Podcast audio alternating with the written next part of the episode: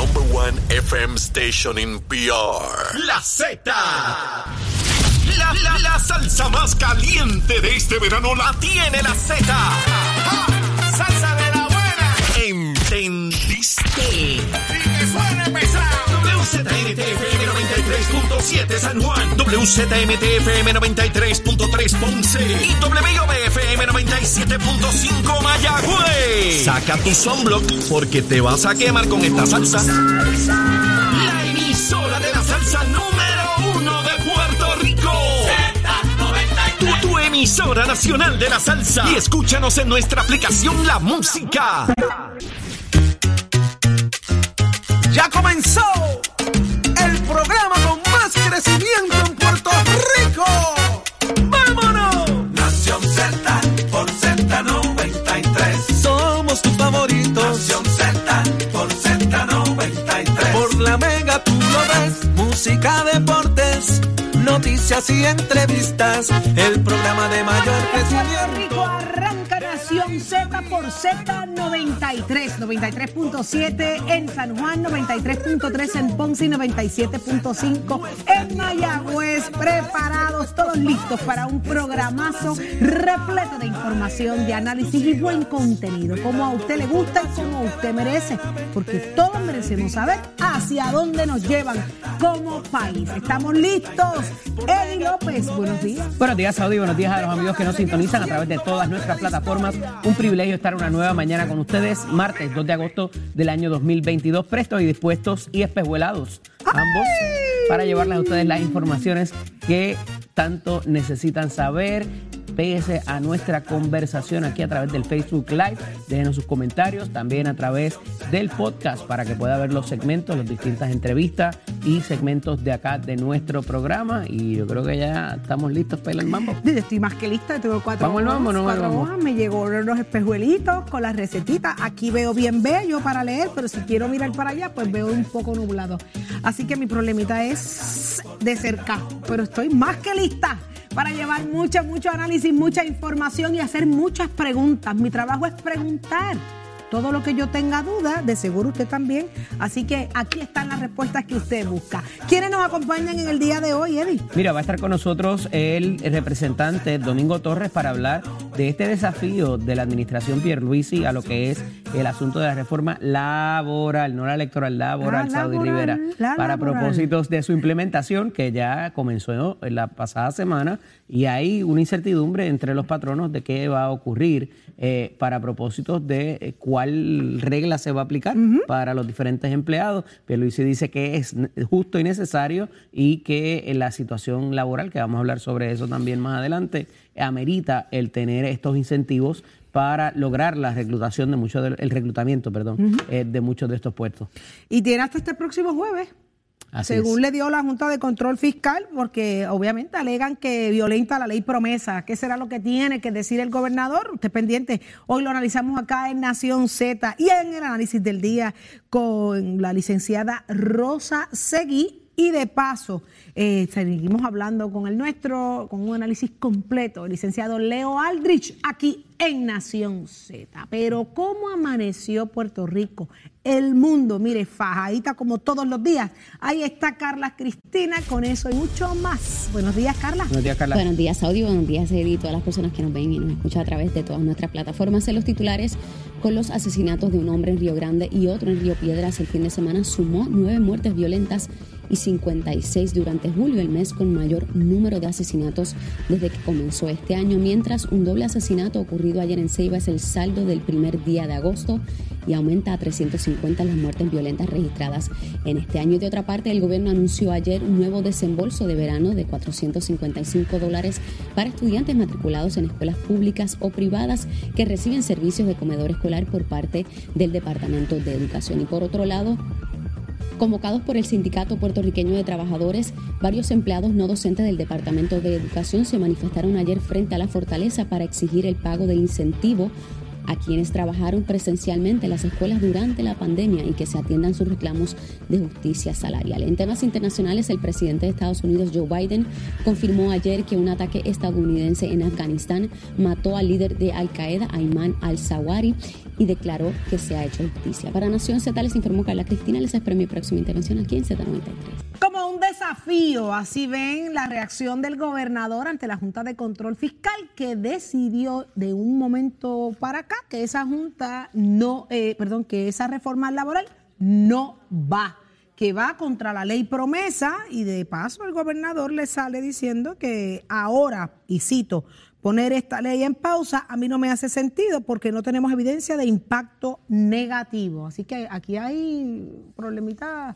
Eh, vamos para los tribunales. Mira, esto es una cuestión mucho más allá que interpretativa de qué incide sobre el plan fiscal, qué incide sobre la, eh, la ley promesa y cómo esto es percibido como si es política pública o es un asunto de dólares y centavos, Saudi. Como te decía ayer, la Junta de cierto tiempo para acá y quizás fundamentada en ciertas eh, determinaciones de los tribunales, ha ido ¿verdad? moviéndose hacia esa política pública eh, un poco basándose en que esto todo al final tiene que ver con dólares y centavos. Aquí se eh, retrotrae lo que en su día la Junta también apoyó allá en el para el 2017 con Ricardo Rosselló y eh, se trae todos estos recortes, como quien dice, al, a los tiempos probatorios, o en ese caso se extendió el periodo probatorio y se le dio unas ventajas, unas, eh, pues, lo que se percibe como ventajas a los patronos para de alguna manera pues poder eh, hacer más atractivo el que vinieran compañías y la inversión de fuera en Puerto Rico. Eso evidentemente no resultó y no se probó inclusive los números que daba la Junta de lo que esto iba a pasar o iba a traer. Eh, muchas cosas ocurrieron luego, como los terremotos, la pandemia y lo demás, eh, para ser justos en el análisis. Pero al final del día, cuando se hace toda la, y no solamente por parte del gobierno, se hace el análisis de cómo esto funcionado y la necesidad que estamos teniendo tan rampante de empleomanía en todas las industrias, en todos los sectores, pues evidentemente hay que hacer algo. Entonces, pasa esto, el crisol de la Asamblea Legislativa, lo firma el gobernador, lo que es la reforma laboral, y eh, queda en cierta incertidumbre, en un limbo, quedan los patronos, las compañías, para propósito de qué hago en mis sistemas, cuál ley voy a aprobar. El secretario del Trabajo ha enviado dos comunicaciones por lo menos eh, ya eh, diciendo, mira, esto es ley, este es el Estado de Derecho, tenemos que seguirlo. No podemos, ah, eh, por una carta de la Junta, dejar algo en suspenso. Lo que aquí procede, entonces aclara el gobernador, es que nos lleven a los tribunales.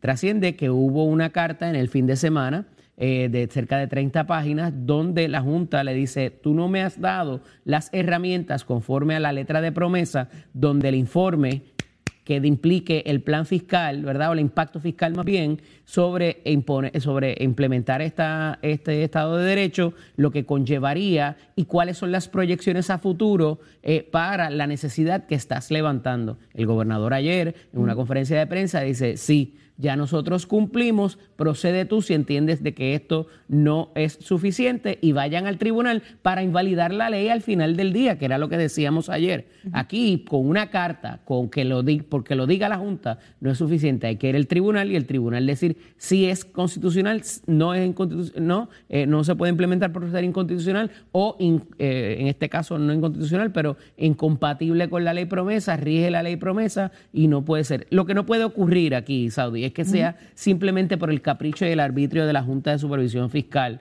eh, una, eh, toda vez de que estamos viendo diariamente, lo estamos recibiendo el impacto de no tener a profesionales, eh, poder reclutarlos y continuarlos, continuar perdiéndolos. Así que me parece que aquí, más allá de un hecho de dólares y centavos y de ser un hecho de alguna manera eh, pues eh, ideológico, si se le quiere llamar así, o de política pública, pues ciertamente es una herramienta que proveería más allá de los aumentos que han habido eh, de salario para garantizar el que hayan empleados y esa mano diestra y preparada pueda gozar de ciertos privilegios que los mantengan en sus puestos de trabajo. Y, y es interesante, Eddie porque el sector de que, que maneja la economía en el país, ¿verdad? Los expertos en economía, por ejemplo, el- lo que es José Caraballo Cueto, eh, trae una cita bien interesante y dice, entiendo que ambos, el gobierno local y la Junta, deben de basarse en datos para Correcto. hacer leyes o derrogarles. Y lo que está pidiendo la Junta, precisamente, Eddie, es eso, es que le muestre las evidencias, ¿no? De que, de que, de que esto cumple con, con unos objetivos que según, ¿verdad?, presenta el gobernador para defender la, la propuesta. Así que está... Y por eso un poco te traigo el marco de referencia de lo que ocurrió previamente en el 2017, porque cuando se hicieron todos estos cambios, se aumentó el, el periodo probatorio, se redujeron las licencias de enfermedad y de, y de vacaciones y otra serie de asuntos que trataba esa reforma de Ricardo Rosselló, nunca se trajo ese impacto fiscal y cuál iba a ser. Se decía, ah, pues van a venir más compañías a invertir y por tanto van a haber más plazas Eso de nunca se ha trabajo. podido medir. No solo eso, ponte que hubiese sido así, vamos a partir de que pudiera haber sido así. Las condiciones al día de hoy no te proveen para que ni cinco, ni mil, ni diez mil compañías puedan reclutar. Por tanto, hay que mirar eso. Pudiera entenderse que es un asunto filosófico, pero no lo es. Es un asunto que al final del día te afecta en dólares y centavos. Y un poco el gobernador es lo que está trayendo aquí. No es cuál va a ser el impacto de lo que me cueste, es lo que me está costando ahora el No tener, el, el no tener la herramienta. Así que la eh, eh, me parece que va a ser un debate interesante y al final del día, eh, en las pocas instancias que hemos ido al tribunal para esto, me parece que aquí pudiera prevalecer el gobierno, toda vez de que es una ley válida que pasó Cámara, Senado y es nuevamente el déficit constitucional de lo que representa la ley promesa para las decisiones que se toman en Puerto Rico. Bueno, pues esto parece que va para, para convertirse en un pleito legal definitivamente. Y esto, eh, ¿cómo procede? Una vez, una vez eh, el gobernador prácticamente está diciéndole a la Junta, metan mano, denle para adelante. Correcto. Eh, peleen en los- vamos a los tribunales a pelearlo. Esto puede ser en cualquier momento. Esto, esta, este pleito legal detiene la reforma laboral en lo que No. se ve. No la detiene a menos que se solicite una orden, eh, un, una, un, un injunction, ¿verdad? Lo que se conoce Y como lo- un lo injunction. solicitaría la para Junta. propósito, tendría que solicitarlo a la Junta, pero fíjate, en las últimas instancias, la Junta ha obligado a que sea el gobierno quien, eh, por otras razones, ¿verdad? Utilizando otros mecanismos, quien sea el gobierno entonces quien vaya al tribunal. Aquí lo que pasa es que hay una ley válida.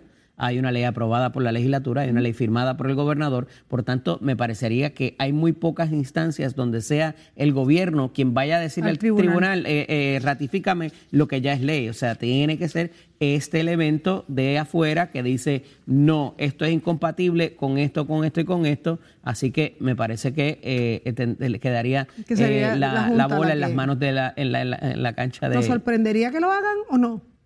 Me parece que el no haberlo hecho ya ya levanta ciertas sospechas de que lo que están utilizando como fundamento no necesariamente prevalecería, prevalecer. correcto. Pero como hemos visto también, más allá de eso, a veces eh, se utilizan otros mecanismos alternos para eh, hacer presión y que las cosas pasen. Pero Mientras tanto, la reforma continúa, es obligatorio todas las cosas que se presentó con ella y la- a los comerciantes eh, pequeños le quedan menos de, eran 80 días lo que le habían otorgado para comenzar el- a implantarla. Eh, ya van cuántos, van cu- de, de que se, de que se firmó. ¿Y cuál es en la práctica qué es lo que ocurre con eso? Vas a tener empleados con la reforma previa al 2017, vas a tener otro empleado del 2017 al 2022 y otro tipo de empleado del 22 al... O sea, lo que en programación nada más es una locura, ¿verdad? Porque las leyes son eh, eh, no son retroactivas, son prospectivas. Entonces En vas a tener humanos es cierto tiempo y el problema que te, que te crea eso entre los mismos empleados. Claro. Porque tu periodo probatorio fue más, el mío fue menos, tú tienes más vacaciones, yo tengo más Yo vacaciones. puedo o sea, hacer esto, tú no. Correcto. y para la, para, para Bueno, eso lo vas a tener siempre, pero- Ah, bueno.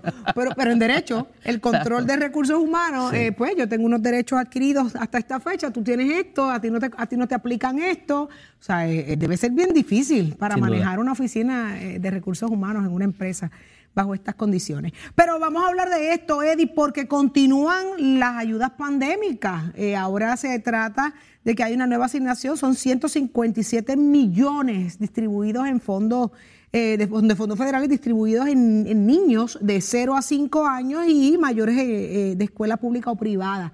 ¿De qué se trata? Mira, esto se está, se está distribuyendo ya y se trata de la ayuda que tenía que ver con la pandemia y no, eh, porque primero que nada, para calificar para esto, necesitas ser eh, recipiente del PAN.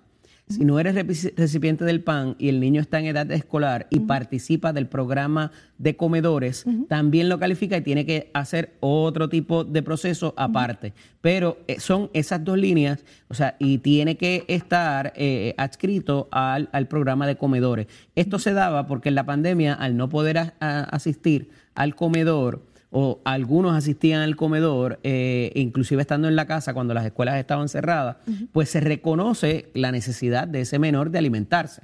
Y por tanto se le pasa a, la, a través de la, de la tarjeta de- del PAN o a través de otro mecanismo esta asistencia que equivale a lo que ese menor estaría consumiendo eh, mientras esté matriculado en la escuela y mientras esté adscrito al programa de, eh, de asistencia nutri- nutricional en los planteles escolares. O sea, todo el que tenga el comedor va a calificar para este dinero. Que de nuevo es la, la idea detrás de todo esto, es que por no tener un horario regular en la escuela no haya esa seguridad de que ese menor tenga sus triste. comidas al día. Y que es muy triste, Eddie, y muy cierto, hay, hay niños que, lo hemos aquí hablado otras veces, eh, van a la escuela con la ilusión de que allí van a comer, que Claro. van a desayunar y que algo van a guardar para llevarle a sus hermanitos, porque aunque usted piense que en el siglo XXI, en el año 2022, señores, hay gente, padres irresponsables que no le dan de comer a sus hijos, pues sepa que sí. En Puerto Rico hay gente, hay niños que se acuestan sin comer. Eh, y que, que increíble, ¿verdad? Que, que tengan que llegar a esto para asegurarse, por lo menos cumplir eh, técnicamente, de que estos niños reciban dinero, los niños no, los adultos, para que puedan comer en sus hogares. La pregunta es, estos padres, no todos, porque no se puede hablar en general, hay padres muy, muy responsables que me imagino que esos 455 llenarán la alacena para que sus hijos no les falte nada, pero los que no lo hacen, Eddie. Bueno, ahí lo que pasa es que el dinero va directo a la tarjeta de la A familia. Y entonces lo que llaman, ¿verdad? Y, y se te requiere que cierta parte o cierto por ciento lo consumas en alimentos. alimento. Eso por lo menos es una buena salvaguarda. No obstante, eh, sale la crítica de que por qué le siguen dando a la gente que tiene la tarjeta de la familia más beneficios adicionales. Esto es para los menores, número uno. Y número dos, eh, la línea de que es, y por eso hice la explicación, que tiene que ver con los comedores escolares y la alternativa para ese comedor, esa comida que se consume de comedores escolares, pues es lo que está ahí, ¿verdad? Eh, y viene a suplementar esa, esa nutrición. Eh, o sea, que, que el, el que critique esto de por qué no se le da a otras, otro sector de la población, sepa que es que es- eh, viene a suplementar esto de los comedores. Así que este, me parece que es una buena idea. Los mecanismos de distribución están ahí, eh, a diferencia de lo que habíamos visto las pasadas semanas, que es aquello del back to school. Aquello no, aquello era una tarjeta y eh, ruégale a Dios que lo haya utilizado para comprar las libretas y los bultos, porque no había, ¿verdad?, mucho más allá de eh, mecanismos para asegurarse de que se utilizara para esos propósitos. Y costosos los artículos escolares. O sea, libretas eh, de, de 5 dólares, 4 dólares, ya no hay libretas de, de 99 centavos. O sea, que cuando tú vienes a ver, hay que sacar un billetal, hay que sacar chavitos para llevar a los muchachitos a la escuela. Y, Y en Jayuya cuesta en eso ya. ¿Qué, muchacho? Bueno, Jayuya no está enajenado de la realidad del mundo. ¿Qué Eh, te después- pasa, Eddie? Después Marial y, y- y don Giorgi me regañan. Don Giorgi, mira, yo lo enderezo rápido, yo lo enderezo rápido. Eh, pero vamos a hablar de las a- de cómo están agonizando, están así, están muertos, están de- derretidos, están secos los partidos políticos, no tienen chabucha.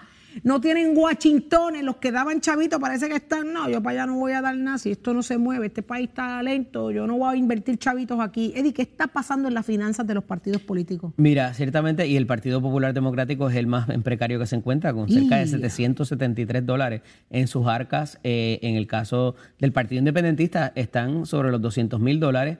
Y eh, en, el, en el PNP también está, eh, hay una merma eh, eh, con- comparado con otros años. Obviamente no estamos en año electoral, todavía queda inclusive eh, tiempo para comenzar el ciclo del de el, año previo.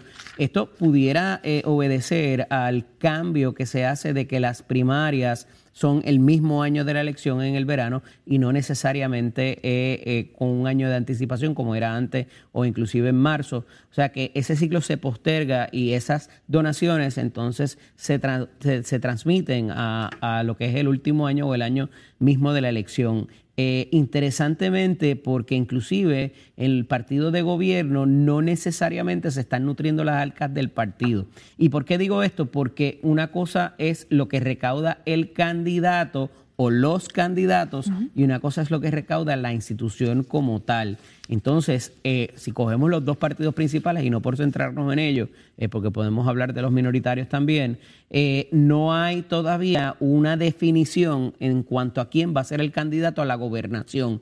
En el caso del PNP, vemos el asunto de Jennifer González insertándose en los asuntos diarios y un poco hasta una crítica a la administración actual, de la cual ella es parte, pero ese es otro cuarto de hora. No obstante, vemos todavía como ambos candidatos potenciales a la gobernación están robusteciendo sus arcas y no necesariamente las del partido. Pedro Pierluisi, como gobernador y presidente del PNP, tiene esa responsabilidad más directa no obstante, eh, de ordinario lo que se hace es que se tiraba un por ciento para acá y un por ciento para mí, ¿verdad? Y particularmente cuando se es presidente, pero quizás y por el análisis que estamos viendo de las finanzas de los partidos no necesariamente es así. En el caso del Partido Popular Democrático, con la pelea que hay entre los dos eh, presidentes de los cuerpos legislativos que parece haberse eh, subsanado un poco luego de los actos del 25 de julio, pues vemos que también nadie está recaudando para allá, el comité cerrado, eh, no hay esa efervescencia de vamos a hacer esta actividad, inclusive la del 25 de julio fue algo casi institucional de la Cámara de Representantes, nada, no, no se ha celebrado nada, no ha habido eh, los bancos de teléfono llamando para la gente que mandaba el pesito, los cinco pesitos, toda esa estructura está, eh, no está en función evidentemente y esto tiene un repunte no solamente en el pago de las utilidades y de mantener el, andamiaje del partido, sino también la efervescencia que esto puede crear para campañas individuales o colectivas en cuanto al partido eh, eh, previo a, lo que va a ser el ciclo electoral. esto impacta las reorganizaciones, esto impacta muchas cosas dentro del Partido Popular Democrático. En el caso del PIB, de Victoria Ciudadana y de Proyecto Dignidad, pues han tenido unas, eh, unas donaciones puntuales, ¿verdad? Y comparado con el porcentaje que tienen las urnas, debo decir que es bastante, han sido muy fraguales en, la, en, en, cuanto a la utilización de su dinero, evidentemente, y pues no tienen el problema de que no saben quién va a ser el líder, porque al final del día es el que ellos digan que va. Eh, eh, pero eh, más allá de eso, pues eh, tienen una, unos mecanismos que les han funcionado en el pasado, que se han masificado quizás con figuras mucho más atractivas para su colectividad de lo que pudiera resultar en los partidos principales y por ahí va la cosa a ver cómo eso cambia o no de cara a el año previo a la elección que ya comenzaría en el 2023 interesante leer la, el análisis de los excomisionados electorales eh, en el rotativo en Nuevo Día. Eddie, cuando habla de eso, dice, y, lo que concluye prácticamente, ambos coinciden, y es que eh, estos grandes donantes aportan con el fin de recibir algo a cambio. Eh, como parte del inversionismo político que abunda en el país. Como ahora no hay nada que dar, pues como ahora no hay nada que dar, unos tienen más que otros y también reconocen que estos, estos partidos emergentes se han mantenido activos en contacto con la gente, que por eso demuestran unas mejores finanzas. Y sus figuras principales, como te decía, son atractivas, o sea, por tanto, eh, yo quiero conseguir este ideal o me gusta lo que dice este candidato, por tanto tengo que viabilizar. en tanto y en cuanto no se identifique o no se identifique certeramente quién va a ser el, la figura principal en los dos partidos eh, principales, pues eso es lo que ocurre. En la medida que tú miras este, este, este balance en las cuentas de estos partidos, tú te das cuenta, es un verdadero reflejo de cómo el país percibe a estos partidos específicamente de manera individual. definitivo, O sea, estamos viendo una muestra, es como una, un barómetro de cómo el país percibe a los diferentes partidos. Así que yo creo que los populares se tienen que ajorar eh, y los PNP también, pero los PNP están en el poder, que eso tiene mucho que ver también. Así que mira, ¿Quién ganó anoche? ¿Tú viste el jueguito de baloncesto anoche? ¿No lo viste? No, ¿Te lo perdiste? no. ¿Tú no viste viendo- la pela viendo que- y el juego intenso entre San Germán y Arecibo? No, estaba viendo Grandes Ligas. Pues vamos a dejar que Tato Hernández. Buenos días, Tato. Buenos días. ¿Qué está pasando, Tato? Días, Mira, buenos días, buenos días para ambos, Titi. Y ese para Royal Eddie, todo Rumble, bien. ese Royal Rumble entre San Germán y Bayamón. ¿Qué va a pasar Bueno, ahí? eso es lo que viene por ahí ahora, pero primeramente, pues anoche estuvieron jugando allá en la cancha de Arecibo. Aquel de Arecibo que escribió Vaya que les resultó, vaya qué noticia, San Germán te eliminó. Así que Walter Hoy y su tropa no pudieron dominar a la tropa de los, óyame, de los de San Germán. El Monstruo Naranjado jugó muy bien. Eddie Casiano le cogió la vena a estos muchachos. Fue un gran partido entre alta y baja, pero salió por la puerta ancha San Germán 102-83.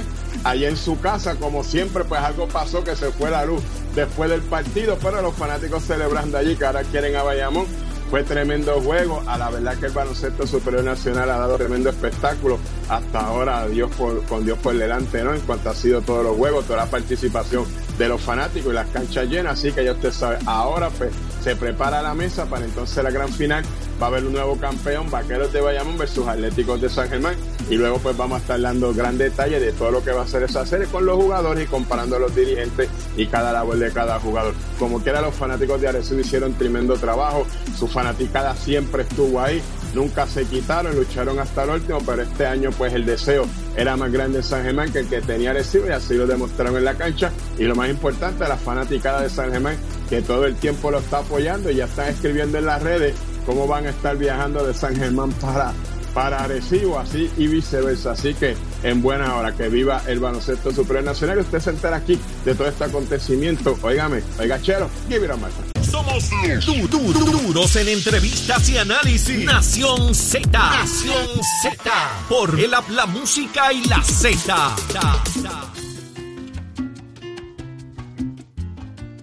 Continuamos en Nación Z y ya está listo el licenciado Eddie López, como siempre, muy bien acompañado para el análisis del día. Adelante. Gracias, Saudi. Hoy le damos la bienvenida a la portavoz del Movimiento Victoria Ciudadana, la licenciada Rosa Seguí, que está con nosotros en, en la vía virtual, me parece. Buenos días, Rosa, bienvenida. Sí, buenos días, encantada de estar con ustedes. Un saludo a todas las personas que nos sintonizan y a las que están en el estudio también. Excusamos en la mañana de hoy a la senadora Nitza Morán, que está tomándose unos días de descanso, así que eh, debidamente excusada para dieta y millaje.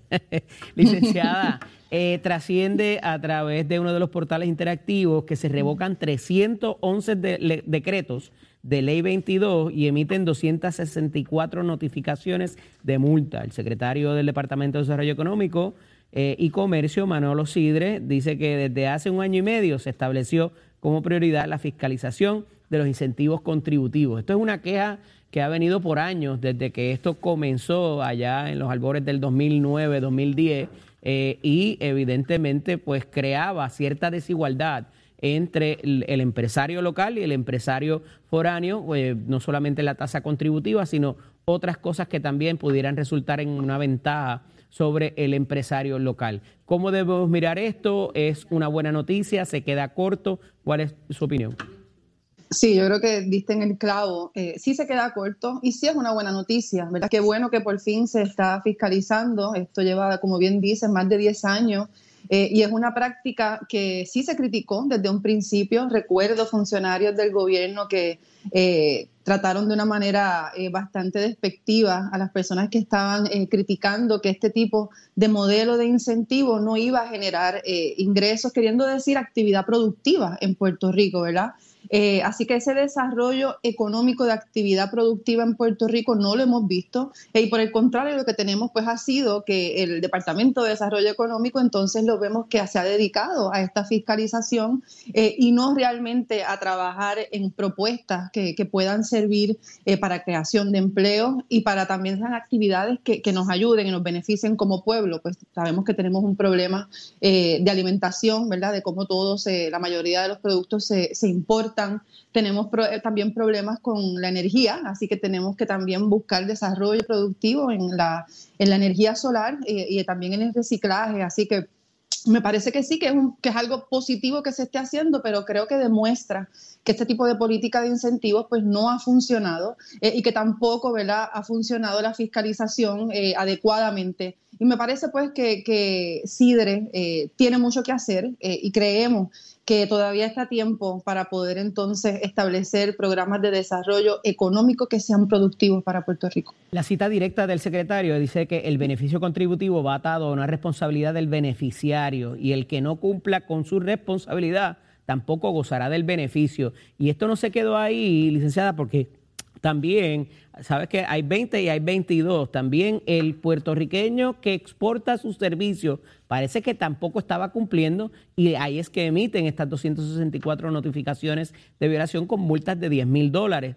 Eh, y que no va a haber tolerancia para nada de esto por incumplimiento a los requisitos de esa ley 60, que es el código de, incentivos, que es lo que requiere para uno o para otro, qué es lo que tiene que probar. Habíamos escuchado de gente que no vivía en Puerto Rico, no vivía el tiempo que requiere la ley, que no contrataba empleados, que no inclusive hacía los pagos que tenían que hacerse. O sea, todo esto estaba al garete y nadie lo había fiscalizado hasta, hasta ahora.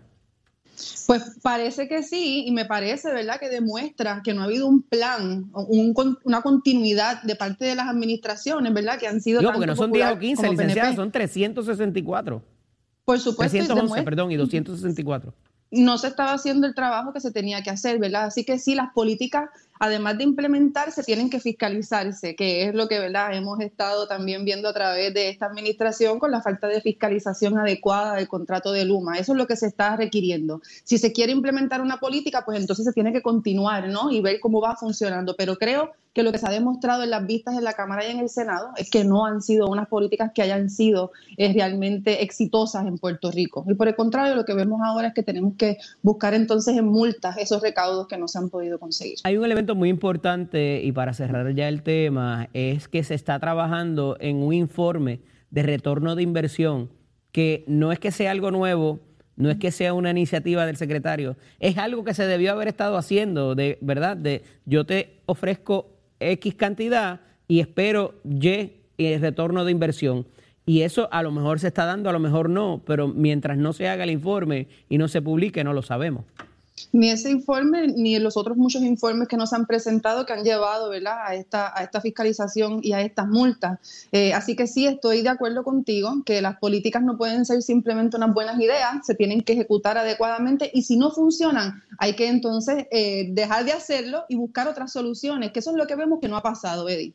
Y le añado otro detalle adicional, puede que exista el informe, si no hay garras en esos contratos para multar o penalizar al, al que incumpla tampoco estamos haciendo mucho. Pero hablando, hablando de hacer mucho o no, este desafío del gobernador a la Junta de Supervisión Fiscal, hablábamos ahorita en cuanto a los detalles de lo que es la reforma laboral, ¿es verdaderamente una, una, un desafío como tal o simple y sencillamente esto es algo para las gradas por parte de la administración? ¿Cómo lo ven ustedes?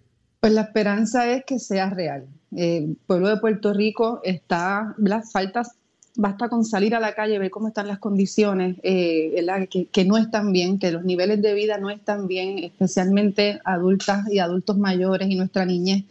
Eh, así que me parece que es lo correcto y esperamos que sí, que continúe enfrentando a un ente, ¿verdad?, que es eh, completamente antidemocrático, no electo por el pueblo, no le responde al pueblo y pues nuestras necesidades, especialmente en el sector privado, eh, pues se han visto totalmente deterioradas con la falta de empleo, con la falta de actividad productiva, con la falta de ayudas también, ¿verdad? Continuamos en una pandemia, ahora se, se acerca otra emergencia eh, de salud eh, con la viruela de mono y entonces pues tenemos que, que, ¿verdad? Eh, repensar todo lo que está sucediendo y esperar que sí, que el gobernador continúe con, con esta, con enfrentando a la Junta de Control Fiscal para algo que hace falta para pero el Pero de la letra de la ley, ¿qué posibilidades pudiéramos tener realmente de prevalecer? Ya viendo un poco las cartas que muestra la Junta de Supervisión Fiscal, las cartas en sus cartas, ¿verdad? Eh, eh, siguiendo eh, la, la, alegoría,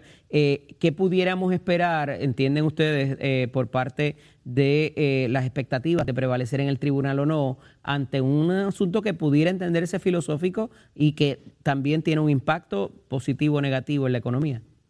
Pues son, varias cosas, porque en esta etapa donde nos encontramos, que el gobernador está enfrentando ese, ese chantaje de la Junta de Control Fiscal, ¿verdad? Porque le hace creer al pueblo de Puerto Rico que tiene la capacidad de anular leyes, y eso no es cierto, tiene que ir al tribunal. Así que a mí me alegra que esto haya pasado en estas etapas, porque nos da la oportunidad de ver si se le tiene que decir que no a la Junta de Control Fiscal, no simplemente aceptar esas amenazas que está haciendo tiene que ir a un tribunal, ¿verdad? Sabemos que eso es más costoso para el pueblo de Puerto Rico, es lamentable, no hay nada bueno de lo que está sucediendo de parte de la Junta de Control Fiscal, pero en este momento esto era lo que tenía que hacer el gobernador, tener la voluntad para enfrentarla. Vamos a ver qué sucede ahora en los tribunales. El gobernador entiende que tiene unas razones, ¿verdad?, de, peso, de que es para el sector privado, que la Junta no debería tener jurisdicción sobre esta, este tipo de legislación, ¿verdad?, que no afecta eh, el fisco ni los recaudos, eh, y también tiene información de que es necesaria, ¿verdad?, para, para, para, el desarrollo económico de Puerto Rico. Así que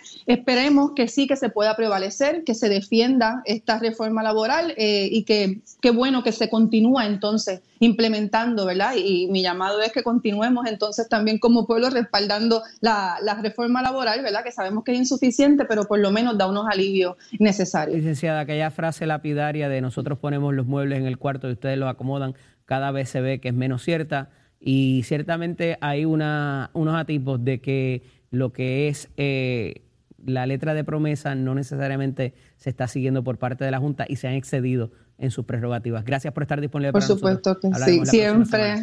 Hasta luego, buen excelente día. Saudi, ahí está lo que la licenciada nos, nos trae y, y, y, evidentemente en ambos, en ambos casos eh, es lo que hay que hacer, el rendimiento de cuentas y particularmente confrontar a la Junta, porque la Junta no está ahí para ser dueños y señores de lo que pasa en Puerto Rico, sino que eh, se supone que se trabaja mano a mano. y el elemento de desarrollo económico que es muy importante y fue lo que se utilizó por parte de la Junta de Supervisión Fiscal en 2017 para implementar aquella malograda reforma. Ahí está, muy, muy profundo ese análisis, me gusta. Y ya está listo. ¿Qué está pasando con las grandes ligas somos deporte, somos deporte. Ya Ayer fue ese último día para los cambios. ¿Qué pasó? fueron explosivos. Así mismito fue el último día para cambios y eso. Bendito, estoy un poquito afectado porque en el mismo terreno. Quítate el uniforme y ponte el otro. En el mismo terreno, así es el béisbol, así es el béisbol, en el mismo terreno le dijeron a Cristian Vázquez, receptor de 8 años con las medias rojas de Boston, bueno, mi pana, quítese el uniforme que usted es de los Astros de Houston. Así que ya usted sabe. Es un dolor porque imagínate, aunque este es un negocio, pero tú estás en el parque, tus cosas están en Boston, tu familia. Casi siempre cuando se viaja, pues los peloteros van solo con la esposa y es como una terapia, tú sabes que no sé qué ha pasado ahí, pero aparentemente no se, pues ya Boston... no, sé, no se sabe por qué se da este cambio, ¿no? No, todo está en negocio, Titi. Acuérdate que ya los equipos pues se miran y se hacen su estructura ya en la etapa que estamos empezando el mes de agosto. Le queda un año de contrato. le queda un año de contrato. Ya tú sabes. Exacto, sí, le queda un año, de, contrato y, y, no hay espacio para él en el otro porque allá está Cachete Maldonado. Exacto. Machete, machete, cachete, no machete. Cachete es paz descanso el conguero. Así Mira, ese, es el primo, ese es el primo de. sí, ella ejerce, ella ejerce la acción de lo que queda de esta temporada, entonces para el año que viene checan si les terminan ese contrato no, como también lo pueden cambiar. Ahora, para mí, sería una buena combinación tener en ese equipo de Houston a Machete y a Christian, ¿me entiendes? Así que vamos a ver qué pasa ahí. Creo que, siempre tienen que tener un bacó, alguno de los dos va a ser bacó, los dos se ganan buen dinero, vamos a ver qué es lo que pasa. Pero esto es lo que pasa en el béisbol, así se llama el béisbol, estos cambios, estas cosas, a veces uno no, los adapta, a veces uno los asume, pero yo gracias a Dios estuve 21 años con dos peloteros y pues sé lo que es todo eso y vi muchas experiencias y todo eso. Y a nosotros, que eso es otra historia, no nos fue nada de fácil cuando Iván jugó con los Yankees ese año que jugó que cuando llegamos al equipo, la primera carta que nos dieron en la cara era que Andy Petit no quería que Iván le cachara, pero esa historia la hablaremos después. Vamos entonces a seguir hablando del béisbol. Marcus Stroman, quien fue lanzador de sangre boricua, quien estuvo en el Clásico Mundial y pichó contra Estados Unidos, ahora quiere pichar contra, quiere pertenecer al equipo de Puerto Rico, su madre es puertorriqueña.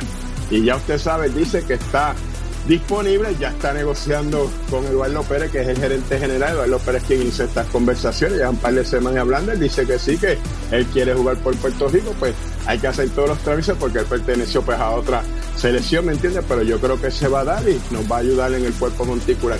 Todo esto es negocio, todo esto en el béisbol es así, ya ustedes saben, aquí son nueve entradas, 27 out y todo eso se traba así que enhorabuena, sí, he aceptado y todos los trámites se completan para que él esté jugando con Puerto Rico para este próximo Clásico Mundial, que yo sé que el equipo de Puerto Rico va a estar que corta. Pero toda esa información usted siempre la va a tener aquí en Nación Z Somos Deportes. Y gachero,